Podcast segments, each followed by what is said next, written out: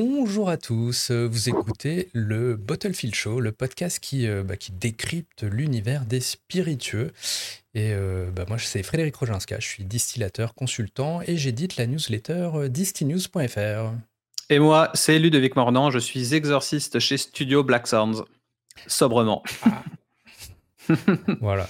Et justement, bah, d'ailleurs, le sujet du jour, ça va être de ton travail chez Studio Black Sounds.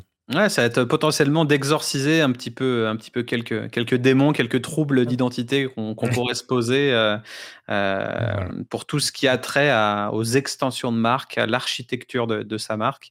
Et, mhm. euh, et voilà, parce que j'ai sorti dernièrement une nouvelle méthode pour, pour ça chez Studio Blackthorn et c'est le, le, premier, on va dire le, le premier produit packagé qui a un mhm. tarif spécifique avec avec euh, tout plein de tout plein de choses derrière euh, euh, qui se fait en différentes phases.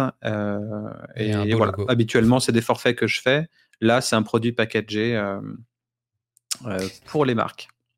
Et du coup, ben, le mieux c'est qu'on en parle, comme ça on découvre un peu. Et, parce que moi-même, je ne suis pas forcément un expert en architecture de marque, même pas du tout. ouais, alors du coup, c'est l'architecture de marque, c'est un truc j'ai envie de dire, il y a, y a il n'y a pas vraiment de règles. Il y a des, y a des grandes notions et, euh, et voilà, on peut penser à, des grandes marques comme Nike, Adidas, Google, FedEx, euh, euh ce genre de, jeu, de, gros groupes, ou même là, en l'occurrence, AB InBev, Diageo, vu qu'on est vraiment dans l'univers de, la boisson. On peut penser à, à, à, tout ce genre de marques ou de groupes qui vont potentiellement avoir euh, soit plein de produits, un portefeuille de produits euh, énorme, euh, ou alors juste une marque qui est étendue et puis il y a, y a, des extensions de, de, de gamme. on peut se demander du coup bah, comment on fait quand on sort une nouvelle extension en fait. Mmh. et c'est vraiment un c'est vraiment quelque chose d'important parce que je me suis rendu compte au fur et à mesure de, du rebranding de mes différents clients qu'au final, certaines distilleries, certaines brasseries sont là peut-être depuis 5, 10, 15, 50, 100 ans des fois. Et euh, combien t'as dit? 150. 150. et, euh, et des fois, on peut se dire bon bah ok, on a mis tout ce temps-là à créer sa marque. Euh, ça va. Le but, c'est pas de la détruire en mmh. une mauvaise action, euh, et, la plupart du temps, ces marques qui sont là depuis longtemps, euh, elles innovent. Elles sont là, elles expérimentent, il y a de la RD, elles innovent, et du coup, elles lancent des nouveaux produits. Et on peut très bien le voir dans ta newsletter, il y a des produits, des nouveaux produits lancés tous les jours.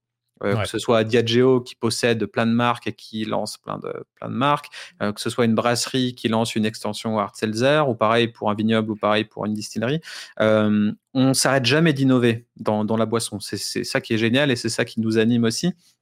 Et, mais du coup, le, le, le truc, c'est que quand on innove et qu'on lance un produit, euh, la question c'est comment protéger notre marque mère, notre marque principale, phare, euh, d'un potentiel échec de, mmh. de, ce nouveau produit. Euh, Est-ce que ce nouveau produit, euh, eh ben, il est fait pour une niche spécifique? Est-ce qu'il est fait pour, pour nos clients de base ou est-ce qu'il est fait pour une toute autre cible qui serait plus jeune, plus âgée? Donc, on peut se poser un, un tas de questions avant, de, avant de lancer ce produit. Donc le but mmh. euh, de l'architecture de marque, c'est de bien séquencer, bien scinder, bien schématiser euh, tout son portefeuille boisson pour euh, arriver après à, à, ne pas créer de la confusion auprès du consommateur, à bien cibler qui est notre client, qui est notre audience, et potentiellement euh, avoir un impact lors de l'achat, de l'acte d'achat, euh, mmh. grâce à un packaging, un visuel qui pourra attirer l'œil du, du, consommateur voulu. Donc l'idée, c'est de savoir en fait, ok, j'ai ma marque phare et mmh. j'ai des extensions ou une nouvelle ligne de produits. Quel, euh, quel pourcentage de ma marque phare doit apparaître sur le packaging ou sur l'emballage de, de cette nouvelle extension? Donc, mmh. euh, donc en gros, il faut bien se dire que de ce que j'ai vu après tous mes, tous mes rebrandings et tous les clients, euh, c'est qu'au final, la, marque, elle a un attrait Euh, quand, je, prends par exemple Loki Kombucha, qui est le, deuxième leader, euh, ou même dernièrement, je travaille avec la brasserie Vol Céleste, ils sont là depuis 10 ans et ils ont une vraie réputation sur le marché. Ils sont connus, ils sont reconnus, ils ont une bonne notoriété, sauf qu'ils ont mis 10 ans à créer toute cette notoriété-là. Donc le mmh. but, c'est de se dire, OK, le consommateur, il va acheter cette bière ou ce spiritueux parce qu'il reconnaît la marque, il reconnaît son visuel, son identité, euh, sa manière dont, elle parle, enfin sa, sa, brand persona, comme on dit dans le marketing. Et s'il y a une nouvelle extension, est-ce qu'il faut qu'on retrouve ça ou, pas? Donc, euh, donc le but, c'est de savoir euh, quel est le quel est le l'impact de cette marque en tant que, moteur d'achat. voilà décision de consommation, etc. Donc pour ça, j'ai créé une méthode euh, qui se base sur, euh, sur, sur un questionnaire, sur quelques questions. Donc la méthode, elle s'appelle HYDRE. HYDRE, c'est un acronyme, euh, ça veut dire How You Determine Right Extensions. bon, forcément, c'est lié à toute mon, mon aura et tout, tout mon marketing malsain et nauséabond d'exorcisme d'exorcisme de, de, de, marque. donc forcément, bah, j'ai appelé le le, l'artiste Christophe Spatzel pour faire un autre logo un peu typé euh, métal, etc. Au final, euh, j'en suis fan parce que je me dis que 80% des gens qui sont dans, le monde de la boisson, de distillerie et de la brasserie euh, sont fans de rock et de métal, donc en fait, ils s'en foutent. Du coup, ce qui est génial, c'est que moi, je peux me faire plaisir dans mon propre marketing à moi. Et on peut voir du coup que je me suis auto-fait cette, cette méthode justement pour la méthode Hydre, parce que là, pour le coup, j'ai changé les couleurs j'ai dissocié de mes couleurs euh, euh, noires et jaunes euh, de, Studio Black Sounds et j'ai fait un truc plus, plus blanc et rouge. Quoi. Donc, mmh. donc j'ai mis une autre rame pour, pour, pour brinder un, petit peu cette méthode d'une manière différente. Donc je me suis auto-fait ma mon, propre, mon propre exorcisme et Dieu sait que j'avais des démons à, mmh. à faire sortir de mon cerveau là, en ébullition constante. Donc c'est un peu comme les sous-genres du métal, quoi. C'est ça, exactement. Euh, avec leur, leur style graphique euh, particulier chacun. Ouais. J'ai hâte d'avoir euh, d'autres logos. Donc, stay tuned. Il y aura peut-être plein de choses qui vont arriver. Mais du, du coup, je pense que c'est. En gros, là, le gros questionnement de base, c'est mettons, j'ai une marque de jean, on me connaît parce que je fais du jean. Mmh. Et, et, un jour, je me dis, ah tiens, je vais faire une vodka. ou je vais faire, ou je vais me lancer dans le whisky. Ou dans le RTD. Voilà, et, euh, et là, c'est là, que, là que tu commences à te poser la question, mais euh, est-ce que, est que mon whisky, je vais l'appeler pareil que mon gin, ou est-ce qu'il faut mm. que je l'appelle différemment? Mm. Est-ce qu'il faut euh, que je change totalement l'étiquette? Est-ce qu'il faut que j'ai une autre forme de bouteille? Est-ce qu'il faut, est-ce qu'il faut que je fasse un site? Dédié, à ce whisky.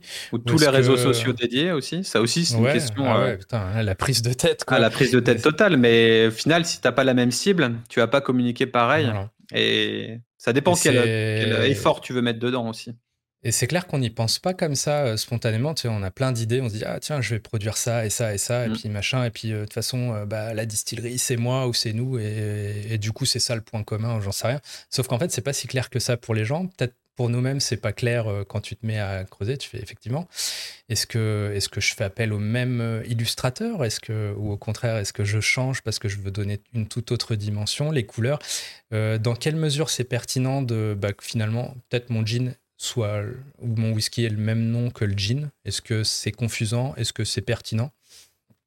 J'avoue, ouais, c'est c'est très très c'est pas c'est compliqué ouais. je, je, pense que le mot architecture est, est bien est très pertinent mmh. alors c'est sûr que c'est c'est plus propice aux marques qui ont minimum euh, 5 ans je dirais qui, qui ont déjà mmh. un background et qui ont fait en sorte que leur marque ait une certaine notoriété ça ça va pas marcher sur les startups euh, il faut qu'il y ait un genre de demande et il faut que euh, le client le consommateur lambda euh, ait suffisamment d'attrait euh, soit suffisamment fan de la marque mmh pour acheter le produit en connaissance de cause. Donc, donc là, par exemple, si je prends Ninkasi, bon bah ils sont réputés pour pour leur bière, pour leur leur whisky, etc. Ils ont les deux côtés d'ailleurs. on pourrait se demander bah, quelle a été la stratégie de Ninkasi pour, pour brander leurs leur nouveaux produits Est-ce qu'ils sont restés sur une branded house? Est-ce qu'ils sont plutôt sur une house of brands? Est-ce que c'est ils sont sur des sous-marques, des marques sponsorisées, etc. Donc mmh il, faut bien comprendre qu'il y, y a, cinq environnements. pour revenir un petit peu sur l'architecture de marque et qu'on comprenne un petit peu mieux de quoi on parle, il y a cinq environnements. La plupart du temps, il y en a deux qui sont assez connus. C'est la branded house et la house of brands. Donc en gros, en mmh français, c'est moins, moins fun, mais c'est un peu la marque institutionnelle ou monolithique pour la branded house et la maison de marque au pluriel pour la house of brands. House of Brands, c'est plus simple à, penser. C'est, vous voyez, euh, Diageo, par exemple. Euh, Diageo possède euh, Johnny Walker, Guinness, Tanqueray, Smirnoff, Captain Morgan, tout ça. Et on peut bien voir que toutes ces marques-là sont vraiment dissociées les unes des autres. Il n'y a pas de mhm. marqueur Diageo sur ces bouteilles et un consommateur lambda va se prendre une bouteille de Capitaine Morgan avec le pirate et il va vouloir se, pirater la gueule le soir avec ses potes. et, voilà, et ça, ça s'arrête Même pas, il est même pas conscient de, du groupe qui est, qui est propriétaire du truc. Il n'est pas conscient de Diageo, euh, au final. C'est comme, c'est comme euh, les gens, ils achètent, euh, je sais pas, ils sont team Ricard, team Pastis 51, et... mais en fait, c'est, le, c'est Pernod Ricard qui est derrière les deux. Mm. voilà. Ouais, typiquement. Et, ça, les gens n'en sont, pas, n'en sont pas conscients, clairement. Donc ça, c'est la House of Brands. Après, La, branded house, c'est quand euh, tout s'articule autour d'une marque forte, d'une marque mère, et qu'au final, on retrouve dans tous les produits euh, le nom, l'identité, etc. Euh, de, cette marque. Là, quand je pense à Ninkasi, globalement, ils ont toujours suivi ce modèle. Ils mettent Ninkasi devant chacun mhm. de, de leurs produits. Ninkasi Gin, Ninkasi Rhum, Ninkasi Whisky, Ninkasi Bière, etc. Euh, on peut pas se tromper. Et ils capitalisent à chaque fois sur leur, euh, leur, leur marque mère euh, qui a un fort pouvoir euh, d'achat ou un fort impact, en tout cas auprès du consommateur. Et les consommateurs vont se dire, OK, là on est sur, sur, sur Ninkasi, donc si je suis fan des bières, je serais potentiellement fan du gin, du whisky, etc. Quoi.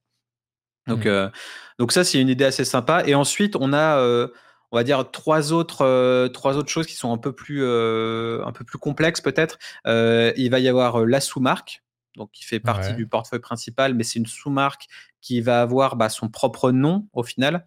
avec une potentielle propre identité, mais il y a toujours la marque phare qui est pas loin. Et ensuite, on va avoir la marque sponsorisée, où là, on va potentiellement avoir un, un réel univers totalement différent, mais avec peut-être un petit logo euh, qui va booster, qui va propulser cette nouvelle marque pour un lancement, par exemple. Mmh euh, et puis à la fin, on peut avoir une marque totalement euh, autonome ou alors des stratégies plus hybrides, comme par exemple Coca-Cola, où au final, Coca-Cola, c'est la Coca-Cola Company. Et dans son architecture de marque, tu vas retrouver du Coca-Cola en sous-marque. Coca-Cola, Sprite, machin et tout, mais tu vas quand même la retrouver. Donc là, c'est beaucoup plus complexe. C'est souvent des fusions, acquisitions, euh, des stratégies spécifiques, de la politique, de l'économie. Euh, là, ils le font pour de très bonnes raisons et des fois des raisons euh, qui nous dépassent, hein, forcément, parce que c'est très corporate et, énorme. et là, c'est hybride. En gros, c'est un mix de, de stratégies. C'est un mix de la branded house, de la house of brand, etc. Donc tout ça, on le voit beaucoup plus détaillé dans, dans la méthode, forcément. D'ailleurs, tu m'as envoyé un exemple de. Ouais. ouais, tu peux mettre l'exemple pour qu'on comprenne un petit peu plus. Donc, si vous êtes sur Spotify ou YouTube, euh, vous pourrez peut-être voir euh, cet exemple-là qui est potentiellement euh, plus parlant. là, c'est l'exemple de Brewdog. pour le coup, Brewdog, bah, je pense que tout le monde connaît globalement. C'est une énorme brasserie en Écosse. Hein, et, et, ils font de la bière indépendante, fière de l'être, etc. Il y a eu pas mal euh, de, choses pas ouf ces, derniers temps euh, autour, de, autour du fondateur, mais en tout cas, on peut pas nier qu'ils ont eu un marketing rebelle euh, de, dingue et que ça a explosé dans le monde entier. Et Brewdog est hyper reconnaissable et donc c'est une brasserie, donc c'est une marque de bière à la base. là, on peut le voir tout à gauche. On a la marque parente, donc on va dire, une des, un des produits de sa core range, qui est la EasyGen. Et le Brewdog, il est marqué en, en lettres capitales c'est leur typo, hein, tout simplement. Euh, on peut voir en dessous qu'il y a leur petit logo qui est un chien un petit peu fou, un petit peu. Euh, jamais trop compris ce logo, mais en tout cas, il est identifiable. Euh, et on peut toujours reconnaître le blason qui là est, écrit sous forme de calligramme d'Apollinaire. Non, le, blason qui est, qui est voilà qui est écrit en texte, mais en tout cas dans Brodog, il y a toujours cette grosse typo moderne, le chien et euh, le blason. On retrouve le mmh. blason euh, quasiment partout chez Brodog. Donc là, on est sur la marque parente. Je t'avouerai que j'avais même pas fait gaffe. Euh, de quoi le blason? ouais, ouais. Ah ouais, ok. Ouais, moi je voyais Brewdog, Easy Jane et à la limite le chien et tout, et j'ai même pas calculé que ça faisait, que ça faisait un blason, le, ça faisait un blason. ensemble avec, les, avec le texte en tout cas, ça fait partie de leur identité de marque depuis, depuis toujours. Et euh, là, on, voit différents produits euh, de gauche à droite. Et en dessous, j'ai une petite flèche qui diminue. Et, la légende de cette petite flèche, c'est marqué influence de la marque mère en tant que moteur d'achat. Hmm. Donc là, c'est intéressant parce qu'on peut voir qu'on a la marque parente à gauche.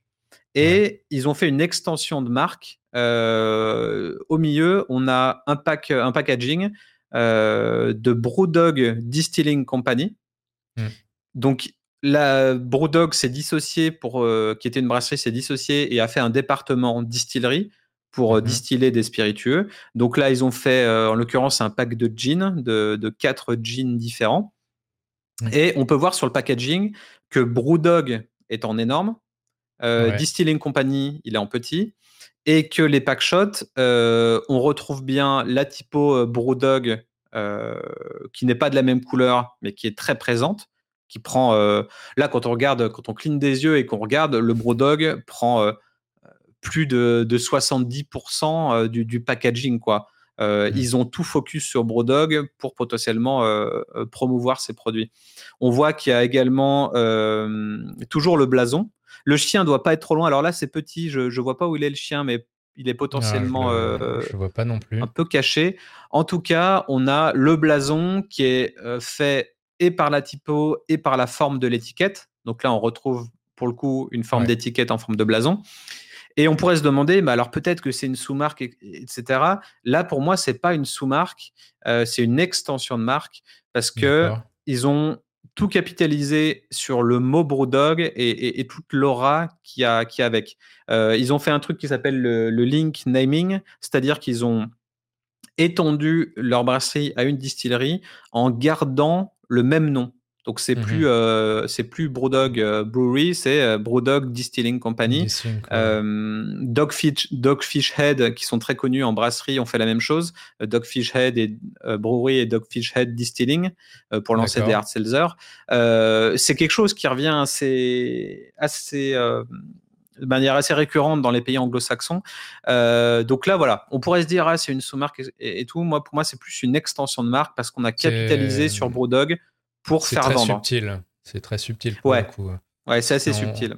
On passe juste de Brewdog à Brewdog Distilling Co. C'est, je, moi, j'aurais tendance à croire que pour le conso lambda, c'est le, enfin, il fait pas la distinction, tu vois. Ouais. Euh, il se dit juste, bah, ils font de la bière, ils font du whisky, ils font du gin, euh, tu vois, c'est hop, c'est Brewdog, tu vois. Mm. C'est la famille Brewdog. Donc tu vois bien l'influence du moteur d'achat euh, de la marque mère. Là, pour le coup, tes consommateurs, euh, bim, tu vois Brewdog, ils font du, du spiritueux, t'es fan des bières, t'achètes les spiritueux. Voilà, ouais. Donc ils ont capitalisé sur leur marque euh, mère pour faire leurs produits derrière. Et ensuite, après, ce que tu vois à côté, c'est marrant. Alors, il n'y a pas la, partie sous-marque entre extension de marque et marque sponsorisée. on peut avoir des sous-marques et si ça se trouve, ils en ont. Là, sur la slide, c'est pas marqué.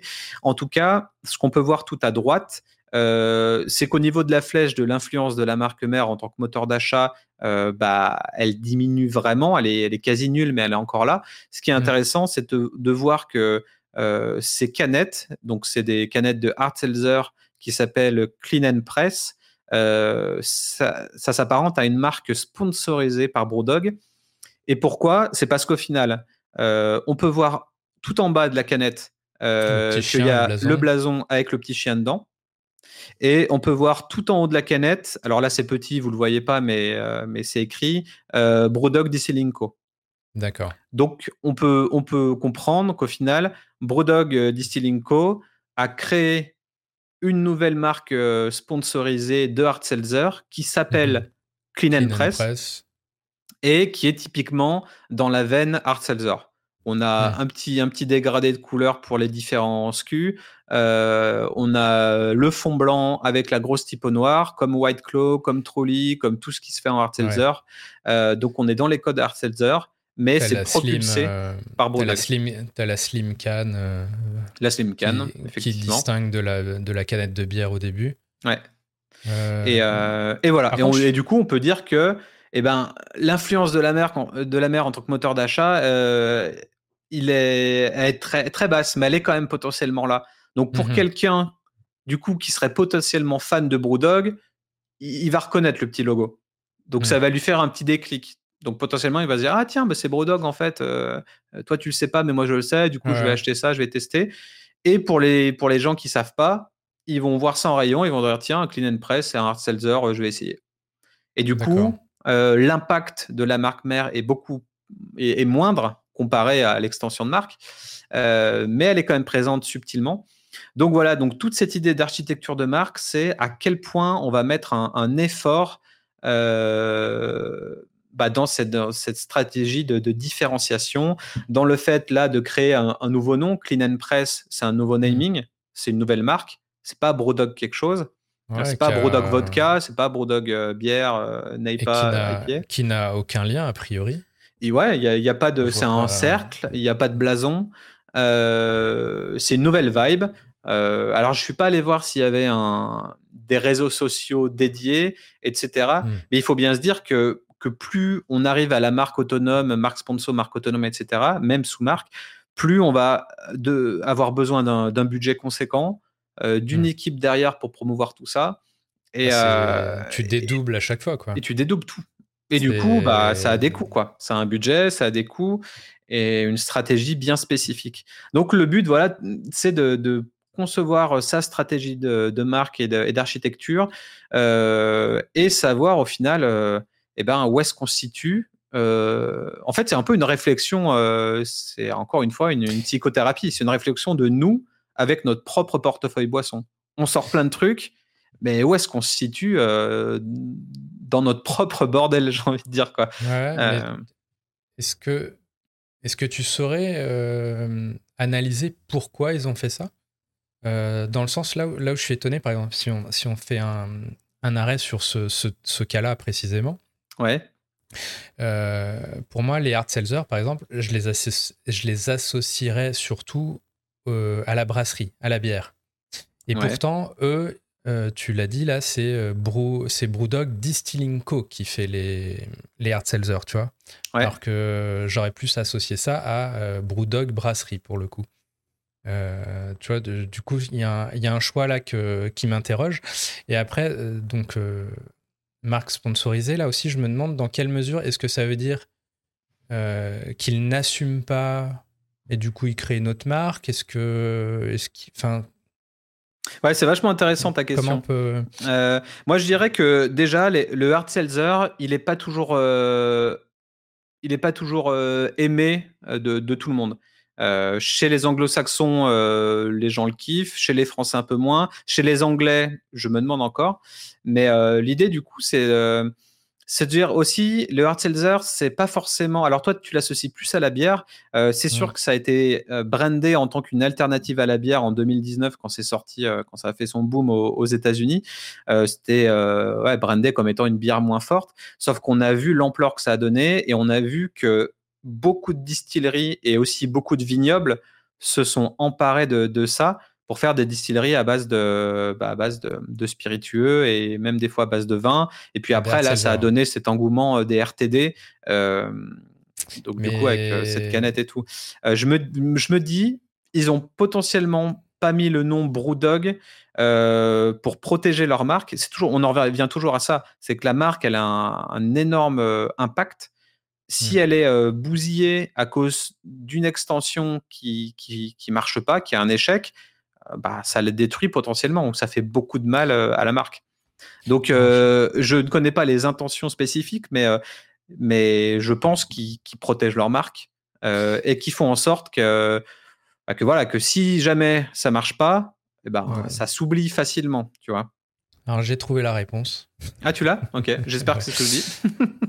Euh, non, je pense en fait c'est beaucoup plus primaire que ça. Je pense c'est que le c'est que le produit c'est pas c'est pas un seltzer euh, à base de malt, c'est un seltzer euh, avec de la vodka. Ok. Donc donc naturellement c'est la distillerie qui est mise en avant. Alors que si, si c'était un seltzer brassé, pour moi il n'y a, a, pas photo. C'est la c'est la marque de bière qui le fait quoi. c'est vrai. Enfin bon. Mais, mais après, euh, du coup, quand bien même, vu qu'ils font des spiritueux Brewdog, euh, ils auraient pu faire des hard seltzer Brewdog aussi. Euh, et tu vois, pour le coup, ils l'ont pas fait. Alors, on, a vu que dans les, dans les stades de l'IWSR, euh, euh, les hard seltzer à base de spiritueux marchaient mieux que les hard seltzer à base de, à base de malt. Euh, hmm. Donc, potentiellement, qu'ils ont, qu'ils ont surfé sur cette, sur cette vague-là. et puis après, voilà, il y a des lignes de, de marques qui se lancent, qui sont sponsorisées par une autre marque parce que c'est trendy, mais on verra ce qui se passe plus tard. Peut-être que, peut-être que hmm. ça va durer un an. Après, ça va décroître et puis on arrête de, on arrête de, produire ça. Et puis, ça n'aura pas trop fait de euh. vagues, tu vois. Et du coup, c'est pas une extension de la marque ni une sous-marque parce que ça va pas faire 50% euh, de notre capital euh, à la fin de l'année, tu vois. Donc, Mais là où je serais plus nuancé, c'est dans le sens où, en même temps, si tu es dans, en mode expérimentation, tu n'as pas intérêt à aller mettre du budget pour carrément devoir développer une nouvelle marque, un nouveau branding, des nouveaux, enfin tout plein de nouveaux assets, euh, voire décupler tes présences social media, tes sites et tout, mm. euh, tu auras plutôt tendance à le faire de manière la moins, euh, la, moins enfin, la moins engageante financièrement possible.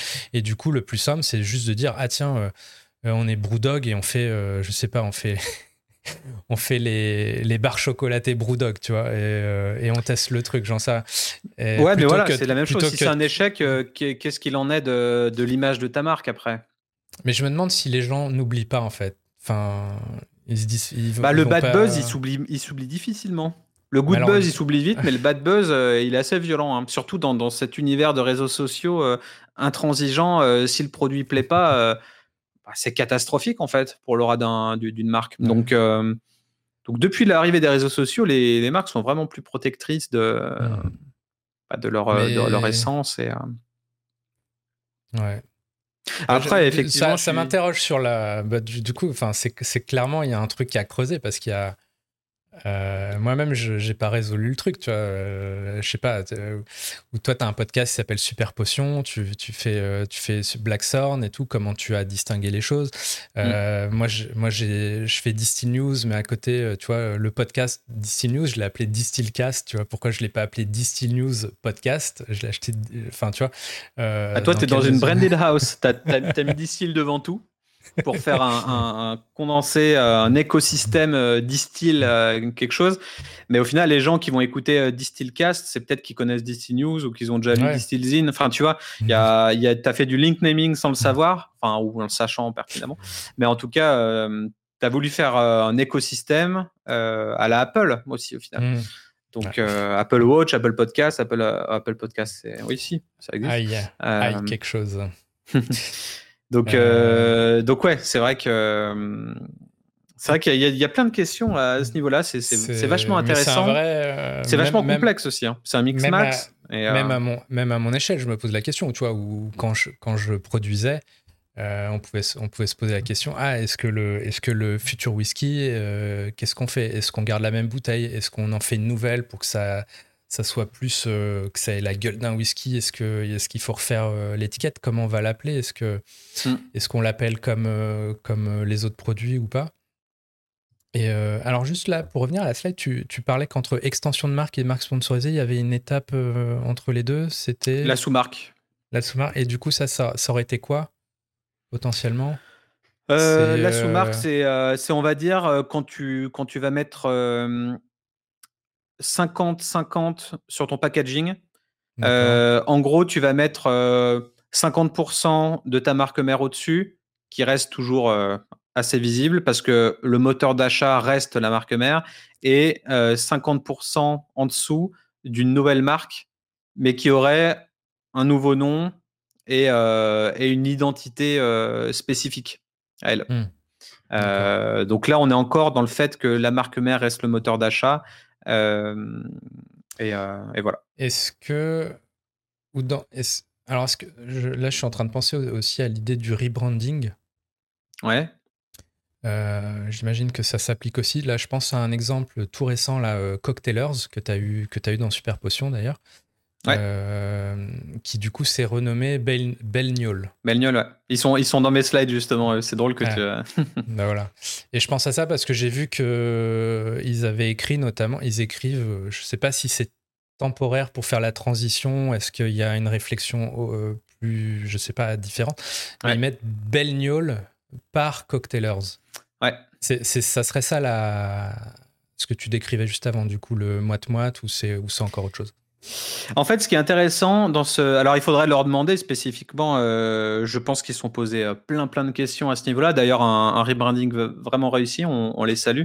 Et, euh, et, puis je les avais eu dans Super Potion, donc donc c'était bien cool. Et, au final, oui, je l'ai mis dans ma slide aussi. Pour moi, euh, ce rebranding, il est typiquement dans une branded house parce que on a, euh, on a une unicité entre tous les produits. Ils sont tous brandés de la même manière. Il y a des étiquettes différentes euh, avec une nouvelle identité.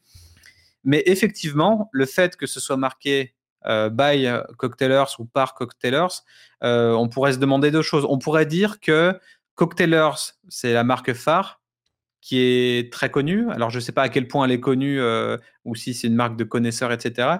Mais euh, si elle était très connue, euh, pourrait très bien être une marque propulsée euh, parce que mmh on voit, on voit le petit par Cocktailers, donc c'est un, c'est, un bail quelque chose, etc. Donc c'est propulsé par eux pour voir effectivement si on n'enlève pas le, le propulsé par dans, dans un ou deux ans et euh, la, marque se suffit à elle-même euh, après, mmh.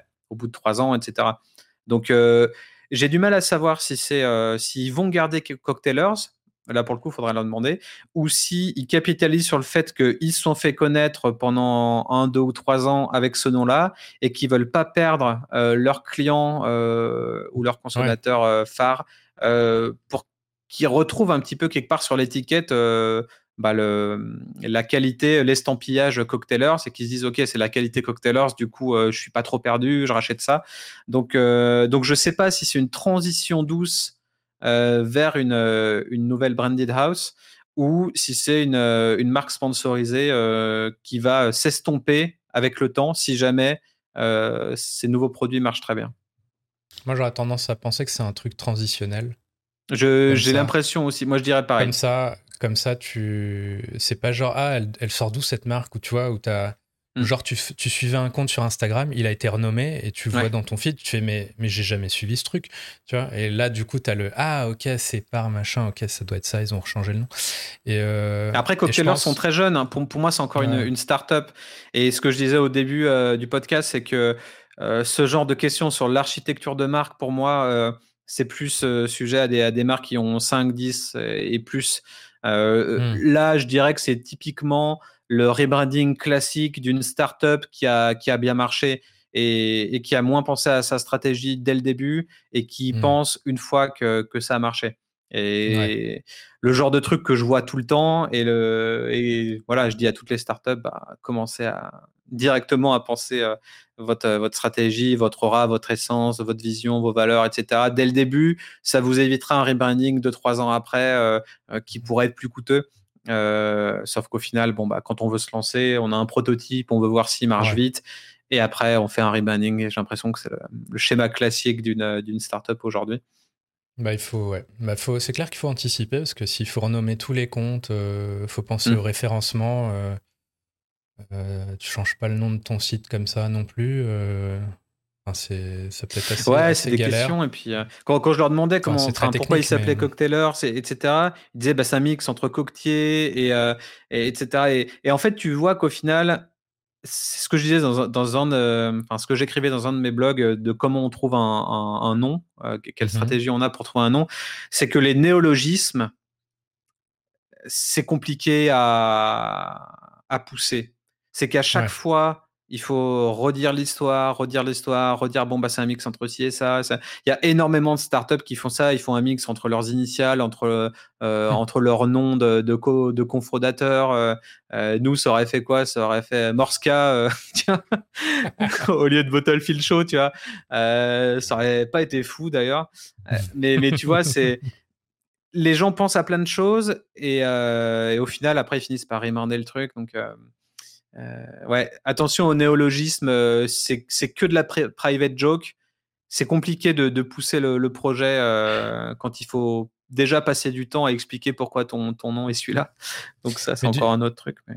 mais... du coup, tu penses que la réflexion là d'architecture, ça, ça n'a pas d'intérêt dès le départ? Bah, ça, dépend si, tu, si tu veux startup tu peux avoir des ambitions dès le départ. Tu vois. Enfin, typiquement, tu es, une distillerie qui se lance.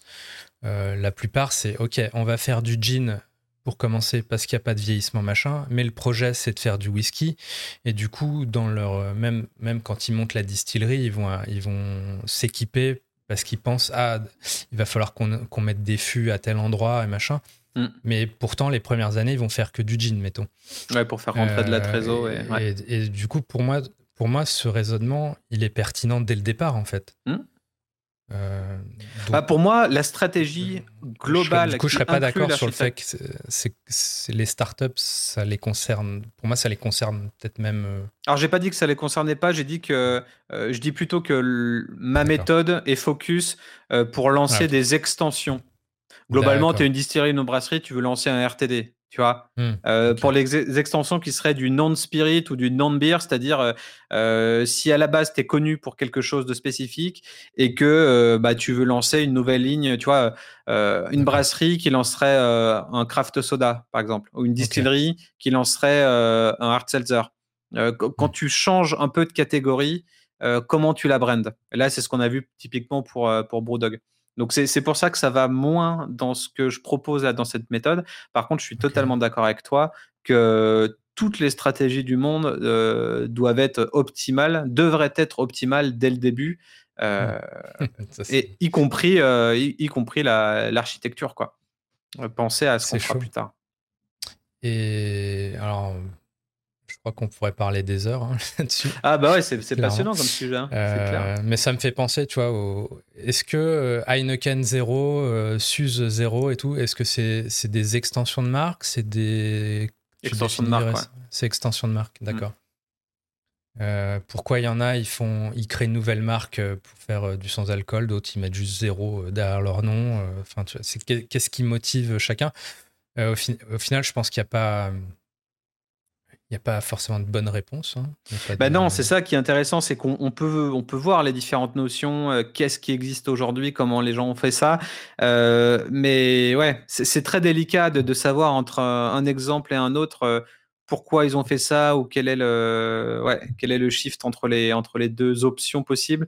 en soi, il n'y a pas de bonne ou de mauvaise stratégie. C'est ce que je dis tout le temps à mes clients. C'est il y a des stratégies et puis on, verra après. Euh, voilà, on met tout notre cœur à l'ouvrage et on voit après si ça marche ou si ça marche pas. Euh, mais on y a réfléchi. En tout cas, on a le mérite d'y avoir réfléchi, même si ça marche pas. Et puis, bah, s'il y a un échec, au final, tu rebondis euh, d'une manière ou d'une autre. Donc, donc ouais. du, coup, la méthode Hydre, c'est surtout pour, bah, pour y voir plus clair c'est ça, c'est toujours dans pour moins structuré dans sa tête euh, et être euh, et être en adéquation avec euh, ce qu'on fait quoi. Mm. et pas le Ou si vous voulez vraiment sortir une, boisson qui n'a aucun rapport avec ce que vous faites aujourd'hui. Là, typiquement, j'avais euh, interviewé euh, Mana Organique, qui est une boisson, euh, une alternative aux boissons énergisantes, alternative à la Red Bull et compagnie, dans le sud-ouest, qui était aussi un de mes clients côté Super Potion. Et, il m'a clairement dit dans son podcast que les gens aimaient tellement sa boisson énergisante qu'ils aimeraient potentiellement en prendre en, tant que, en tant que soda, juste. D'accord. Donc sans le côté énergisant derrière.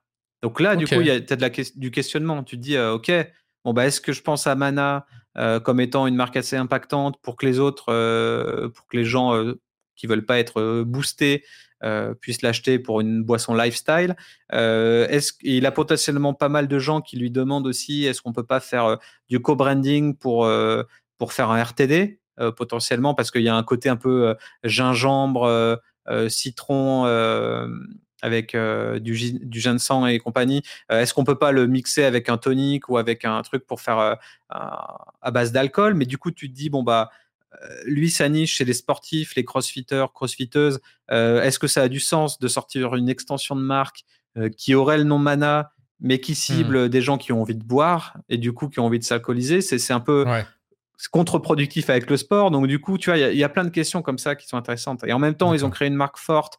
Donc, est-ce que est-ce qu'ils devraient tout lâcher et faire un produit qui n'a plus ce nom-là? Donc, ça, c'est des questions vraiment intéressantes. Ok. Bon, bah, j'espère que tout le monde y voit un peu plus clair. si c'est pas le cas, bah, vous, avez justement la méthode à creuser, quoi. Euh, mais c'est passionnant. Hein. De toute façon, je pense que d'un épisode à l'autre, on, va continuer à explorer ça parce que. Ouais, ça peut être intéressant. Un petit. Est-ce que qu'est-ce que c'est, tu vois? Sous-marque, mm. extension de marque, etc. Ça, ça peut être rigolo comme jeu, quoi. Parce que, enfin, clairement, hein, tu le disais euh, plus tôt euh, dans la, newsletter et tout, euh, c'est quotidien. machin qui sort un nouveau produit. Ah, et puis machin, il était brasseur et maintenant il fait du, il fait du whisky. Et machin, il faisait du whisky. Maintenant, il fait, il fait je sais pas quoi. Il fait des barres chocolatées. Ouais, maintenant, ouais, avec la marque de luxe aussi. Euh, Rémi Martin qui, qui, fait ses fioles, euh, voilà. Enfin, on a des trucs, euh, on a des trucs fous. Hein. Et d'ailleurs, bah, merci pour ta newsletter, pour ton sponsoring, qui m'a amené un client. Donc ROI x 10. Donc merci Fred, et je ne saurais que recommander ce, bah, la sponsorisation de ta newsletter en tant que marque. Ça m'a, ça m'a été très bénéfique. parfait. Bah, parfait. Bah, j'espère que c'est un client satisfait. Surtout. Pas encore fini, mais j'espère aussi. Voilà, et qu'il ne se désabonnera pas de la newsletter après ça. non, mais a priori, tout va bien. Et euh, non, non, bah, très cool. Je pense que oui, clairement, on va, on va continuer à explorer ça euh, euh, par tous nos sujets semaine après semaine, là, avec toute la com des marques, justement, où on, ne sait plus qui est qui, qui fait quoi. Mm. et peut-être qu'ils auraient besoin de faire un, un petit workshop, ces gens-là. qui viennent, qui viennent. Enfin voilà, j'espère que ça vous a plu cet épisode, que c'était que c'était clair, que ça vous a. Je suis sûr qu'il y a plein d'éléments là, ça doit faire cogiter de ouf. Ouais, euh, mais voilà, bon, on, creusera ça. On va pas, on va pas non plus y passer deux heures aujourd'hui. Euh, mais voilà, je sais pas si tu as un truc à ajouter. Bah rien à rajouter. Si juste c'est un work in progress, donc en final, euh, il faut faire ce travail continuellement, tous les ans, tous les deux ans, il faut mm. ressasser son cerveau pour savoir si on est bien situé et, et voilà. Parfait. Bah, on vous dit à la semaine prochaine. À la semaine prochaine. Euh, voilà. Bah, bon, bon courage si vous cherchez de l'essence et tout. Ouais. voilà, bon, bon week-end. Travail, euh, travail en, télétravail, c'est parfait, comme ce podcast. exactement. Allez, vive le digital. ciao. Yes. Ciao, ciao.